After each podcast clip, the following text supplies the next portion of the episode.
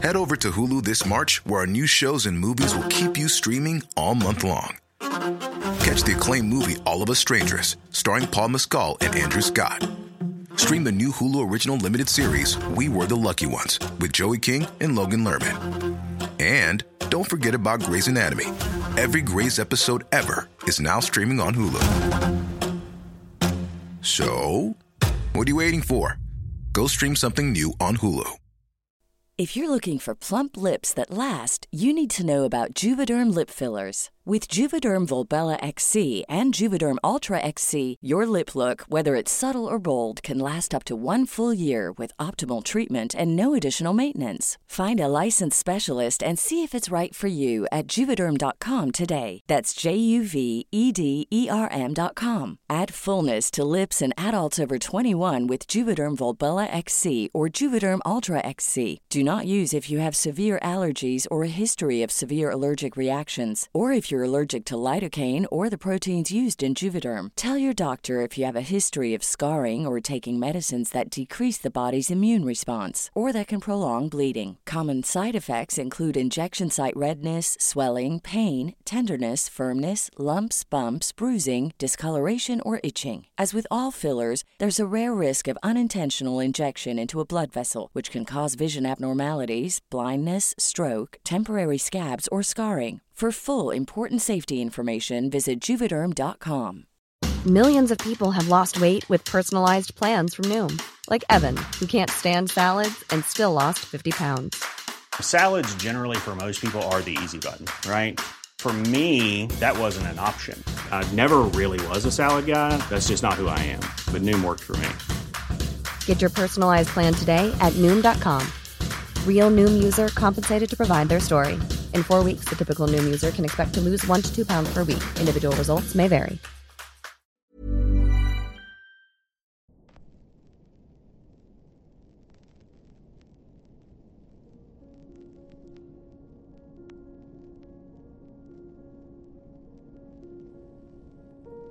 Desde niños nos inculcan demasiadas cosas.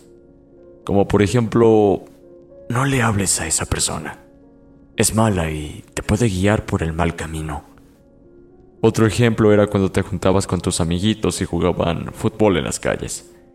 Y muchos que recuerden, siempre había una señora que siempre estaba ahí, para regañarlos o decirles cosas que nosotros como niños detestábamos. ¿Cuál era nuestra respuesta? Simple y sencilla. Cállese, vieja bruja. Bueno, busquemos en mi libro el nuevo relato. Ah, aquí está. Este relato se titula ah, La bruja del tercer piso. Vamos allá.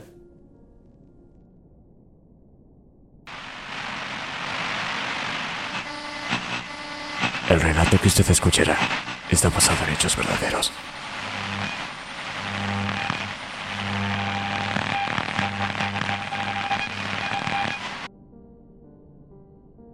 No todas las brujas se esconden. No todas son seres aberrantes o espectrales. No todas viajan por las colinas hechas bolas de fuego con patas de guajolote. Algunas viven entre nosotros. Sí, tal cual. Entre nosotros. Donde menos lo esperaríamos o llegásemos a imaginar. Muy cerca. Nuestra. En este mismo instante, puede que tengan una de ellas a los pies de sus casas, como una vecina más, o a unas cuantas cuadras de su pueblo o comunidad y no tengan la menor idea. Se pueden haber cruzado con una de ellas o transitado cientos de veces frente a su casa sin saber qué misterios y secretos guardan en sus paredes. Esta, esta es la historia de una de ellas.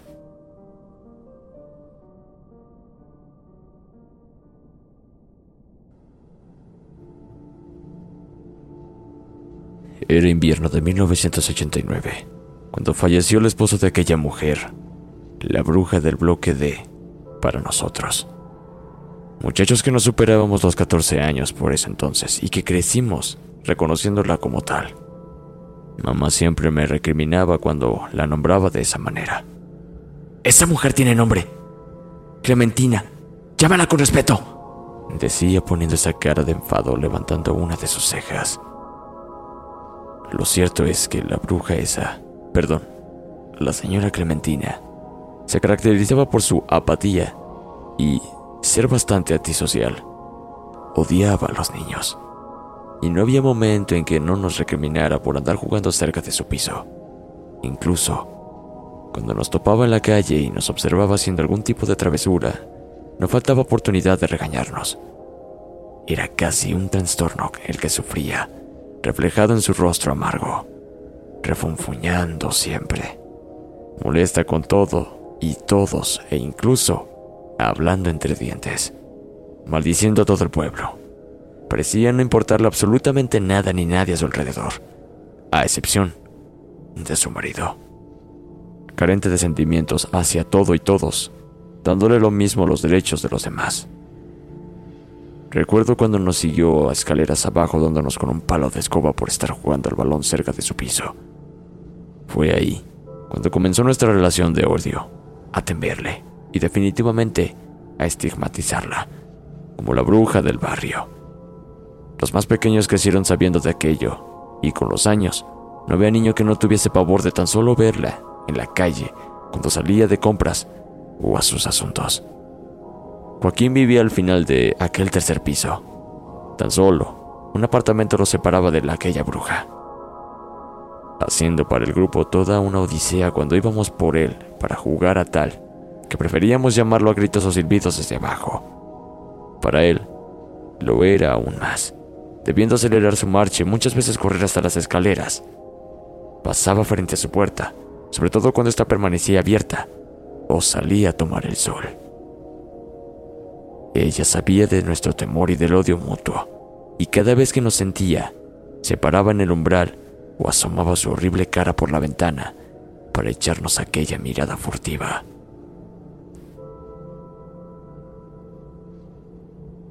Nunca se le vio hijo alguno, y tal vez era la razón por qué odiaba tanto a los niños en general.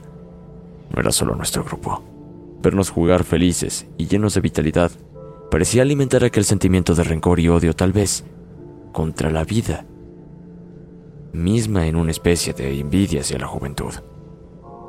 Mamá muchas veces concordó con ello como la razón de su comportamiento, pero todo esto no era solo cosa de niños, como pueden pensar. No eran solo chicos difamando sobre aquella mujer, también muchos de los adultos la veían con ojos extraños y la evitaban. Creían incluso en maldiciones que provenían de sus labios y era mejor no estar en mala con ella. Los más antiguos parecían temerle tanto más. Era una sensación de que sabían cosas sobre ella que el resto no y preferían callar, atemorizados y por el bien de los suyos. La abuela de Carmen era una de ellas, y por más que intentábamos sacar la información, no había caso. Solo nos pedía que nos alejásemos de aquella mujer, que no la molestásemos, pues no era una buena persona. Todo lo que rodeaba a esa mujer era extraño, incluso incluso cuando falleció su marido, que por cierto, llevaba años postrados por alguna enfermedad.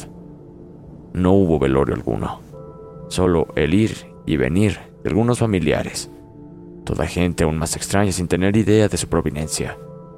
Luego, el traslado del cuerpo de aquel hombre, en un, en un simple ataúd castaño, que fue bajado por cuatro hombres con paradero desconocido. Pues tampoco nadie tiene certeza en qué cementerio ocurrió su entierro o qué destino tuvo realmente aquel cadáver. Solo escasos vecinos se arrimaron a darle el pésame y comentaron del inmenso dolor que causó la partida de su compañero de vida. Ese pobre hombre lo era todo para ella. Y ahora que lo pienso mejor, recuerdo cuando lo sentaba en una silla de ruedas por largas horas frente a su puerta para ventilarlo, como decíamos. No lo recuerdo mucho, pero en sus últimos años era un hombre huesudo, solo pellejo sobre huesos, y muy pálido, con rostro enfermo, cadavérico, casi sin expresión en donde solo sus ojos hundidos sobre sus cuencas grisáceas reflejaban el sufrimiento enorme que llevaba a cuestas por su enfermedad terminal. Siempre vestía la misma camisita a cuadros celestes y pantalón marrón, afirmando con un cinturón negro que parecía asfixiar su delgada cintura. Unas pantuflas azules sobre pies descalzos completaban su atuendo.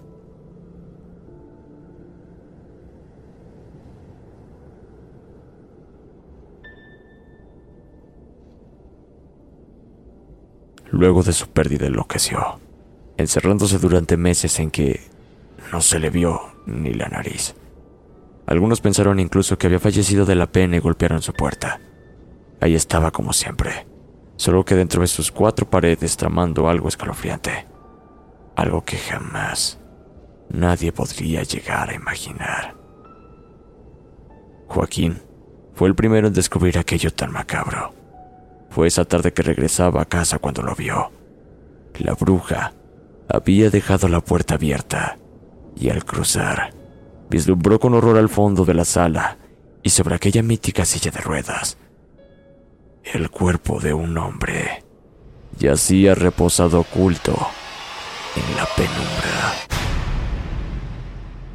Sin tener la claridad de qué diablo se trataba, pasmado, algunos segundos quedó observando hacia el interior, cuando emergió la bruja desde las entrañas para azotarle la puerta en sus narices por la curiosidad. Aquel descubrimiento lo aterró en demasía, golpeando con desesperación su puerta y metiéndose directo a su habitación, aterrado. No fue hasta el día siguiente que nos contó de aquella extraña situación, lo que ocurrió cuando fuimos hasta su casa, pues el espanto que le provocó tal encuentro no quería salir a la calle. No le creímos en un principio, tratando de convencerlo de que solo fue su imaginación o su gestión, que tal vez era la propia bruja la que había visto sentada sobre aquella silla de ruedas. Sé que lo vi. Era un muerto sobre aquella silla, dijo con toda seguridad y con voz quebrada. Esa tarde jugamos en su casa y su madre amablemente nos invitó a almorzar junto a Carmen y a Diego. Nos costó algo sacarlo de aquellas ideas y que lo olvidase pero luego nos divertimos bastante durante toda la tarde a tal que se nos pasó la hora y estaba pronto a oscurecer. Fue al irnos ya con la oscuridad encima cuando descubrimos aquello de lo que Joaquín nos había advertido. El pasillo de los edificios no tenía más de dos metros de ancho, desde los apartamentos hasta las rejas que protegían de las alturas. Rejas algo peligrosas, pues no superaban el metro de altura. Hacia las escaleras había una distancia de unos 30 a 40 metros de frías baldosas de rojo purpúreo. El último apartamento antes de bajarlas era precisamente el de aquella mujer. Su puerta estaba abierta, lo que fuimos vislumbrando a medida que avanzábamos, pero no era lo único, pues justo en la entrada aquellas enormes ruedas de la silla aparecieron junto con unos extraños pies sobresalientes que cargaban pantuflas. Pantuflas azules. Petrificados nos detuvimos con la escena, pero se venía algo peor, pues pronto aquellas ruedas avanzaron lentamente, rechinando por su falta de lubricación, dejando ver lo que sobre ella se montaba. Era un cuerpo o una figura humanoide carente de articulaciones como un muñeco tamaño real, un maniquí que vestía macabramente. Luego aquella bruja se dejó ver. Era quien impulsaba la silla de ruedas hasta posicionarla sobre el pasillo. Era su esposo, embalsamado, o algo así pensamos, claramente influenciados por la clásica ropa con la cual vestía a su difunto esposo. Todos gritamos del horror, y aquella bruja volteó a vernos con una sonrisita burlona, como alegrándose de nuestro pavor. Nos regresamos horrorizados y tocamos la puerta, llamando a la mamá de Joaquín con desesperación. Para ella fue igual de chocante aquella escena, pero luego confirmaríamos de que se trataba de un maniquí que había vestido como a su esposo, no teniendo claro hasta ese momento del porqué de tan macabra acción.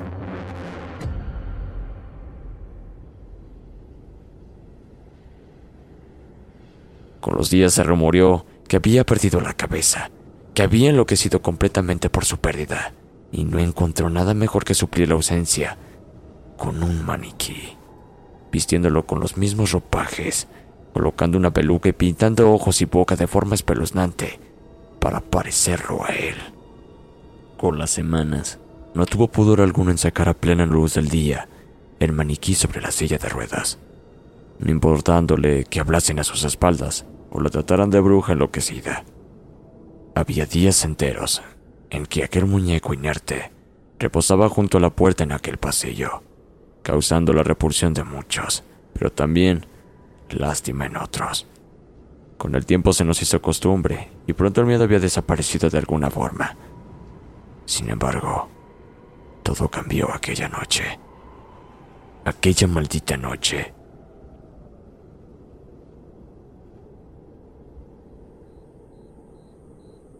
En la que volvíamos a casa más tarde de lo habitual. Eran casi las nueve. Y acompañamos a Joaquín hasta casa para que no lo regañaran y su madre amablemente nos invitó a pasar un momento para disfrutar de sus galletas recién horneadas. No estuvimos más de media hora y al marcharnos fue que nos topamos con aquel maniquí sobre la silla. Nos miramos con Carmen antes de avanzar, como diciendo, ¿y si mejor llamamos a la tía? Creo también intuyó que algo raro había con aquella cosa aposentada en el pasillo, pues a la distancia y en la penumbra, por fracción de segundos tuvimos la impresión de que había alguien vivo sobre aquella silla de ruedas. La alumbrada en la calle era tan alta como el del edificio mismo, pero no daba del todo bien en el umbral de aquel departamento, producto de un enorme alamo que se empinaba frente al bloque. Aquello hacía la escena aún más tenebrosa, confusa, de lo que era o quién era realmente y a pesar de que una pequeña bombilla daba luminiscencia al umbral del apartamento contiguo, no era suficiente para dar hasta las escaleras.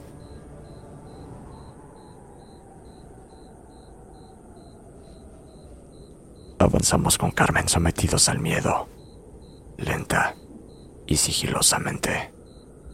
Pues sea lo que sea, no queríamos que la bruja se apareciera frente a nosotros.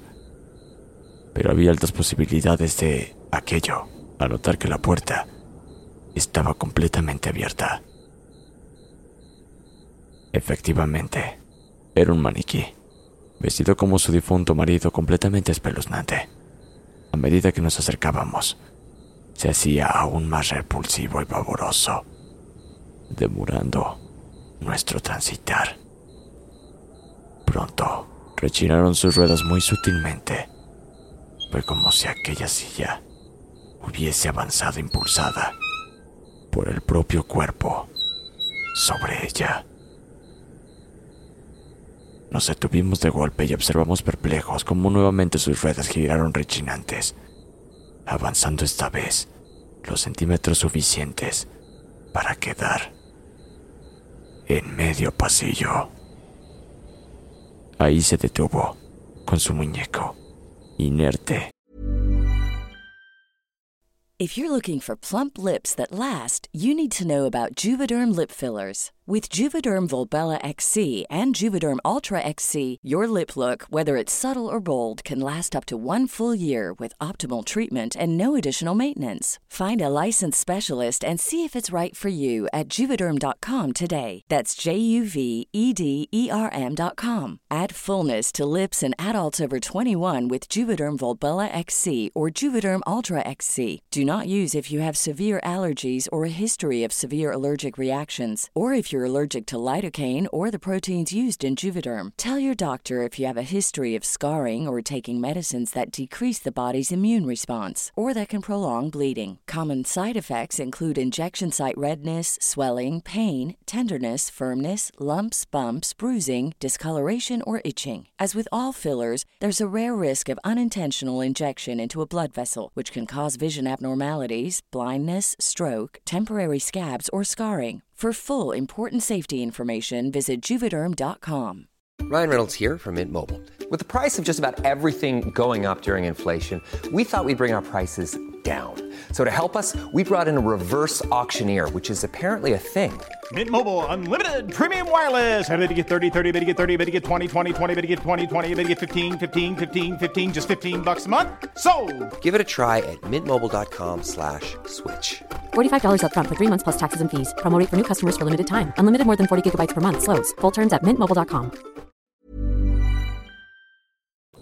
y aterrados avanzamos a largas zancadas para salir de ahí, esquivando aquel maldito maniquí que obstruía el paso. Carmen, con los nervios, pasó a llevar una de sus tiesas piernas, botando desde su pie derecho la pantufla que vestía. Fue un sutil golpe contra el piso de aquel liviano implemento, pero se sintió algo estruendoso y exagerado en la inquietud de la noche, y creo por la situación misma que vivíamos. Nos paramos unos segundos justo al llegar a las escaleras, como temerosos de que la bruja saliera a reprimirnos y a maldecirnos por aquello. Pero todo fue silencio y quietud. No pasó nada, no pasó nada, le dije a Carmen en susurros y continuamos nuestra huida. Pero alcanzamos a bajar dos escalones cuando aquella voz mortuoria y lamentosa nos congeló la sangre de golpe y nos dejó inmóviles.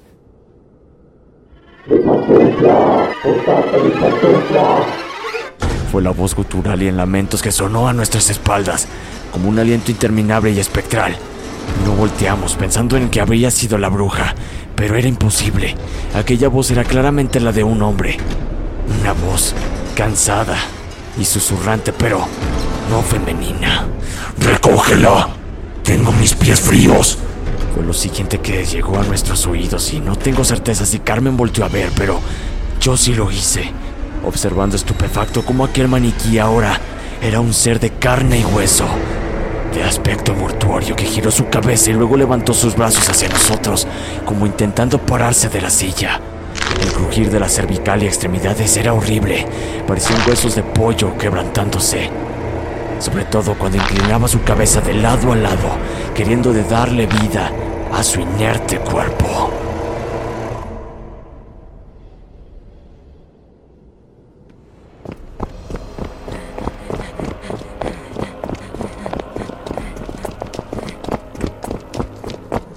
Corrimos desesperados y gimiendo del pavor, casi sollozando. Trastabillé al llegar al segundo piso y rodeé algunos peldaños abajo golpeándome fuertemente la espalda. Carmen vivía en el bloque C, por lo que corrió ágilmente por el pasillo y no supe más de ella. Mi casa estaba en el edificio adyacente, debiendo cruzar toda la plaza y subir a un tercer piso. Llegué ahogado del cansancio y pálido del horror. Mamá me preguntó qué diablos me ocurría mintiéndole al respecto con un dolor estomacal. El dolor de mi espalda no lo sentí hasta que estuve bajo las cobijas. Me había golpeado duro en aquella caída pero el dolor pasaba a un segundo plano, pues era el miedo quien dominaba mis sentidos. Al día siguiente, no salí de casa. Fue al segundo cuando Diego y los otros fueron a buscarme, incluida Carmen, quien al parecer los había puesto al corriente de aquel macabro suceso. Por la tarde nos reunimos en la plaza, donde acostumbrábamos a pasar horas compartiendo y planeando travesuras. Esta vez había inquietud y confusión entre nosotros. El tema era uno solo, aquella bruja y su maniquí viviente. Diego, que le gustaba mucho leer sobre cosas extrañas y de terror, se atrevió con una espeluznante teoría que nos erizó la piel y nos hizo pensar al respecto. Dijo que tal vez la bruja había realizado una especie de ritual para revivir a su esposo en aquel maniquí, que con su magia negra hechizante trajo de vuelta el alma de su finado y que por las noches, y solo por las noches, podía caminar entre nosotros. Carmen se persinó. Era muy católica y sacó su medallita del cuello para besarla. Luego de debatir largas horas sobre aquello, quedamos con la sensación de que podía ser verdad. Diego y los demás estaban con algo de fervor. Obviamente no habían visto lo que nuestros ojos, y fue Claudio quien abrió la idea de ir a mirar al departamento de la bruja cuando cayera la noche, que necesitaban ver con ojos propios aquel maniquí. El resto, a excepción de a Carmen y yo, Avivaron casi conmocionados la aventura, sin tener la menor idea de lo que nos esperaba. Mentimos en casa. Organizamos una supuesta reunión para ver películas de terror en el apartamento de Claudio. Él era el mayor del grupo y sus padres le daban bastante libertinaje. Y como todos vivíamos en los edificios que conformaban la comunidad, no nos hacían mayores problemas siempre y cuando no nos alejásemos o estuviésemos en casa de alguien.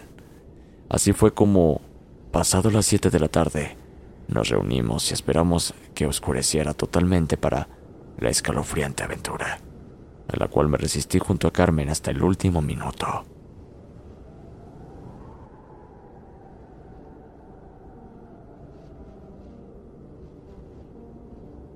Eran las nueve cuando subimos al tercer piso de Joaquín.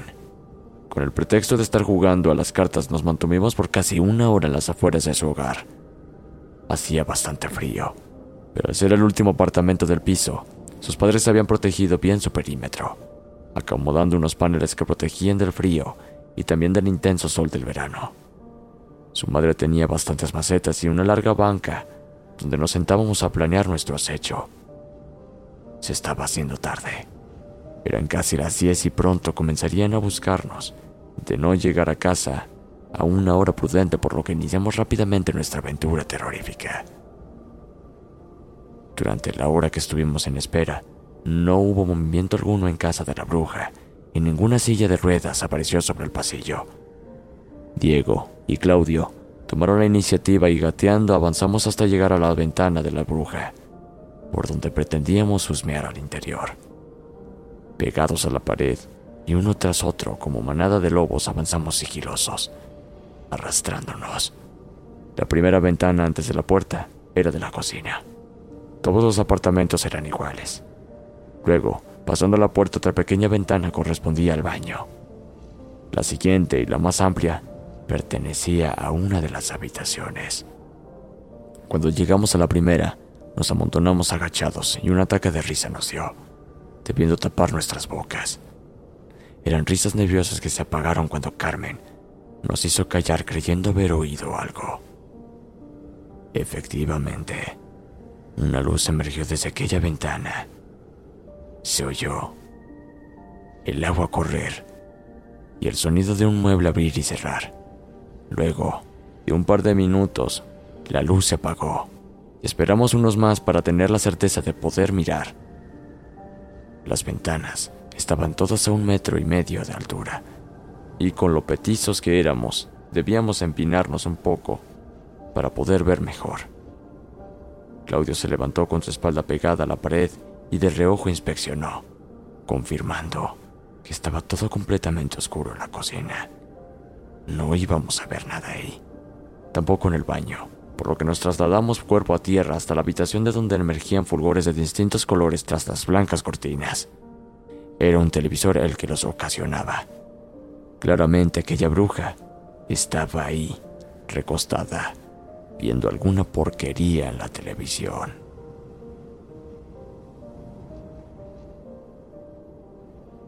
Claudio se elevó nuevamente desde la derecha de la ventana, esta vez con más sigilo, pues claramente la bruja reposaba ahí. Notó el trasluz de las cortinas del televisor encendido frente a la cama, sobre la cual un bulto se hacía notar bajo las cobijas. Efectivamente era ella, pero no estaba sola. Pues a un costado de la cama, haciéndole compañía, estaba aquel maniquí sentado sobre su vieja silla de ruedas en una posición directa hacia el televisor. Luego se empinó Diego y Joaquín para observar la macabra escena, pero era bastante clara de visualizar entre un espacio que no cerraba del todo las cortinas. Posterior, Carmen y yo también nos encaramos, sin darnos cuenta. Pronto, éramos cuatro o cinco los observadores. Claramente la bruja iba a notar nuestra presencia en cualquier momento. Era aquel maniquí el que llamaba nuestra atención y miradas, el cual sentado viendo la televisión parecía tener vida propia, vestida con los ropajes de aquel fallecido hombre y cubierto de una peluca castaña de pelos enmarañados. Los destellos del televisor daban en su inerte cuerpo, cabiendo a cada segundo de tonalidades y sombras. Fue ahí cuando lo observamos moverse y su cabeza giró espantosamente y lentamente hacia nosotros. Sus pintados ojos, esta vez llenos de vida, se pegaron a nuestras miradas. Luego realizó un pestañeo y aquella boca pintada tomó forma de una espeluznante y enorme sonrisa. La horrible escena nos tumbó al suelo, quedando amontonados y petrificados sobre las frías cerámicas purpúreas, consumidos por el espanto de nuestras vidas. Creo, producto del pavor, perdimos la noción del tiempo, pues la puerta se abrió tan rápidamente que era casi imposible que hubiese saltado tan rápido del cuarto. Rechinaron sus bisagras, lenta y espeluznantemente, hasta llegar a tope. Luego vino aquel otro sonido rechinante de ruedas, las cuales emergieron desde el interior de la casa. Luego lo hicieron esas pantuflas azules, que ya eran mi horror máximo. Así que lentamente fue quedando al descubierto esa cosa. Había algo esta vez en el maniquí, y no era nuestra imaginación. Aquellas piernas estaban flexionadas, tan valientes del frío y apoyadas en la silla como las de una persona real. También lo era el tronco, encorvado, producto de una edad avanzada, y sus brazos flexionando contra su vientre. Solo su cabeza era anormal, la cual se notaba rígida y cubierta con esa horrible peluca marrón.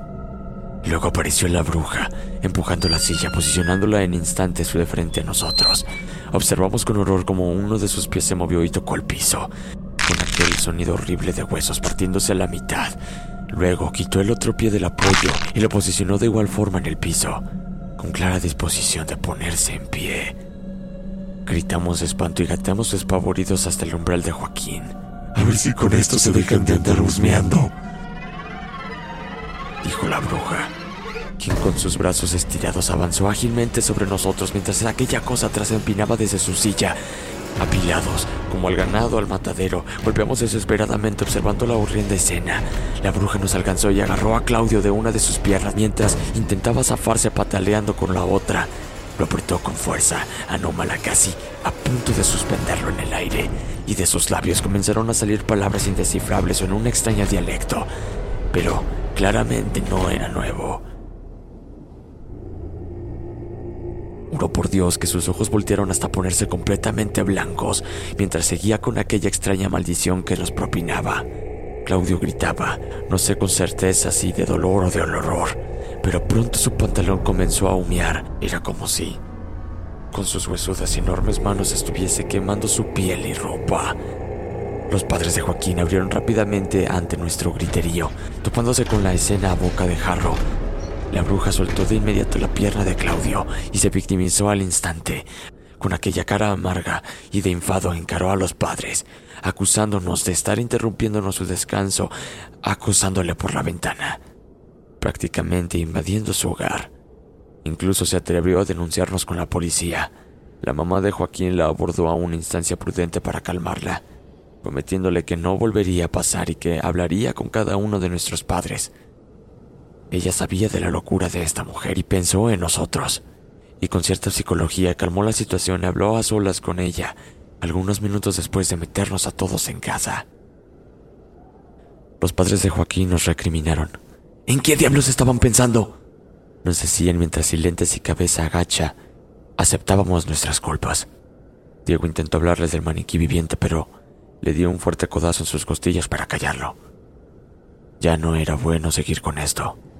De solo ver el estado de Claudio y aquellos enormes dedos rojos marcados en su pantorrilla que quemaron su piel, era la advertencia que no debíamos seguir.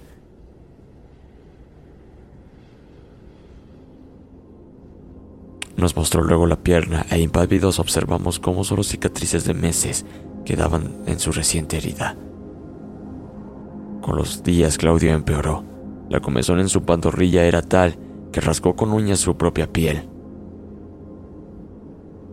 Su madre nos contó que por las noches decía que le quemaban como brasas y fue cuando comenzó a quitarse la piel. Fue durante semanas al hospital por curaciones, pero aquella pierna no sanaba. Luego vino lo peor, pues las heridas a piel viva infectaron y vino la fiebre durante casi una semana. Alucinaba por las noches. despertando completamente sudando en fiebre, pero también en horror, totalmente desquiciado hablando de demonios negros de fulgurantes ojos rojos que venían por él. Dos largos meses le costó recuperarse y sanar de aquella maldición, y por mucho tiempo más, incluso seguía inconscientemente rascándose aquella herida. La madre de Joaquín habló al día siguiente con cada uno de nuestros padres contándoles del incidente con la bruja aquella. A todos nos llegó una reprimenda y un castigo de varios días sin salir a la calle. Al terminar este, seguíamos sin salir por decisión propia. Un miedo horrible hacia esa bruja y su maniquí viviente. Luego de casi dos meses nos reencontramos, menos Claudio obviamente pero con el tiempo tampoco nunca más se atrevió a salir a la calle. Estuvo casi medio año con tratamiento psicológico y solo lo visitamos y jugamos en su apartamento. No había forma que pusiera un pie fuera de él. Ninguno de nosotros volvió a tocar el tema. Fue como un pacto de sangre que surgió naturalmente sin acuerdo previo. Si bien nunca nadie pudo tener pruebas o aseverar que aquella mujer era una malvada bruja, para nosotros sí lo es.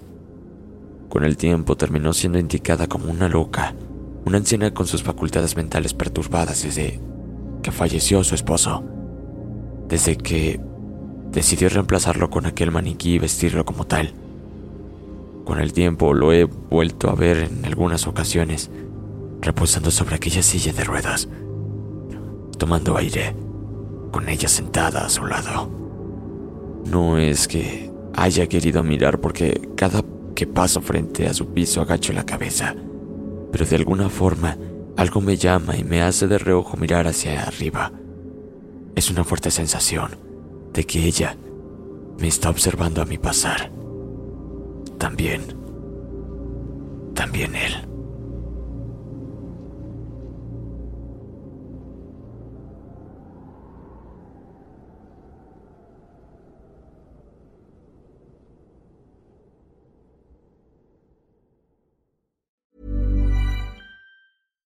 If you're looking for plump lips that last, you need to know about Juvederm lip fillers. With Juvederm Volbella XC and Juvederm Ultra XC, your lip look, whether it's subtle or bold, can last up to one full year with optimal treatment and no additional maintenance. Find a licensed specialist and see if it's right for you at juvederm.com today. That's J U V E D E R M.com. Add fullness to lips in adults over 21 with Juvederm Volbella XC or Juvederm Ultra XC. Do not use if you have severe allergies or a history of severe allergic reactions, or if you're allergic to lidocaine or the proteins used in Juvederm. Tell your doctor if you have a history of scarring or taking medicines that decrease the body's immune response or that can prolong bleeding. Common side effects include injection site redness, swelling, pain, tenderness, firmness, lumps, bumps, bruising, discoloration, or itching. As with all fillers, there's a rare risk of unintentional injection into a blood vessel, which can cause vision abnormalities, blindness, stroke, temporary scabs, or scarring. For full important safety information, visit juvederm.com.